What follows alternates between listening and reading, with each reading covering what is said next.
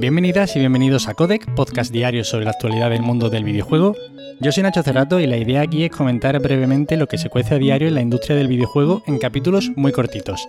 Así que si quieres estar al tanto y tienes poco tiempo, te invito a que te quedes por aquí. Y hoy empezamos hablando de Saber Interactive y es que han anunciado que está en desarrollo un juego basado en el universo de Un lugar tranquilo. Por si alguno no controla esta película, básicamente trata sobre una invasión alienígena en el que los bichos se guían mediante el sonido. Es una película perfecta para los jumpscares, los sustos estos de subir la música o de sustos sonoros, ¿no? Porque al fin y al cabo es todo el rato en silencio extremo, porque si haces un mínimo ruido te vienen los alienígenas y te matan.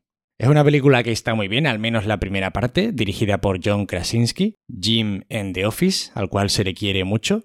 Y bueno, el estudio encargado de esta adaptación sería Illogica, que tiene entre sus filas a veteranos de Ubisoft, entre otros.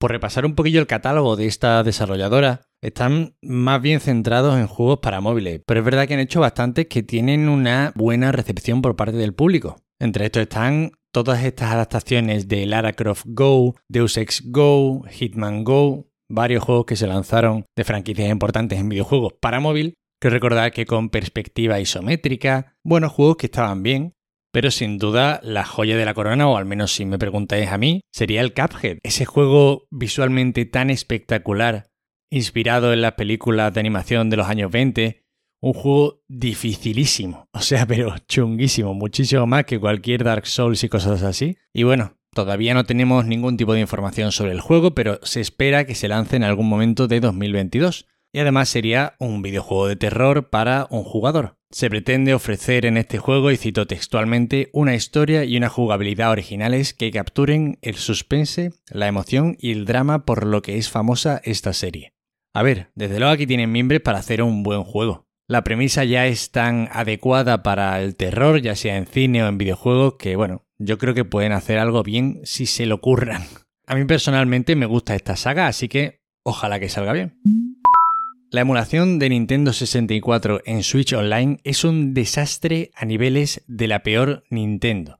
Recordemos además que para tener posibilidad de utilizar este servicio hay que pagar nada más y nada menos que el doble de lo que cuesta el online de Switch. Así que bueno, han tenido la valentía de sacar este servicio doblando su precio y bueno, se están encontrando desde errores visuales que destrozan escenas de todos estos videojuegos míticos, problemas de latencia, bajadas de rendimiento, problemas en el control debido a la distribución de los botones en el mando de la Switch, bueno, un auténtico Cristo. En Twitter se están compartiendo una barbaridad de capturas en las que se ven los escandalosos, porque de verdad que son escandalosos, resultados de juegos que ya se portaron algo mal en la Wii U, pero que de la Wii U a la Switch, vamos, la cosa ha empeorado a niveles alarmantes, o sea, es dantesco se ve el Ocarina of Time que, ostras, evidentemente tiene muchos años, ¿no? Pero que tiene su diseño muy cuidado para cuando salió en Nintendo 64, con algunas escenas así como con niebla, con una atmósfera muy cuidada. Y es que parecen juegos de Engage, de la consola esta de Nokia, móvil chungo. O sea, una cosa mm, de verdad horrorosa. Nintendo haciendo de las suyas.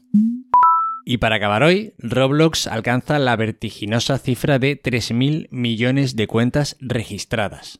He ido a mirar la población mundial y estamos en casi 8.000 millones de personas, por poner un poquito en perspectiva. Otra cifra por comparar, en 2019 Steam tenía 1.000 millones de cuentas registradas. Evidentemente esto es una locura, hay que recalcar que esto no son jugadores en activo, obviamente son cuentas registradas, pero no deja de ser impresionante.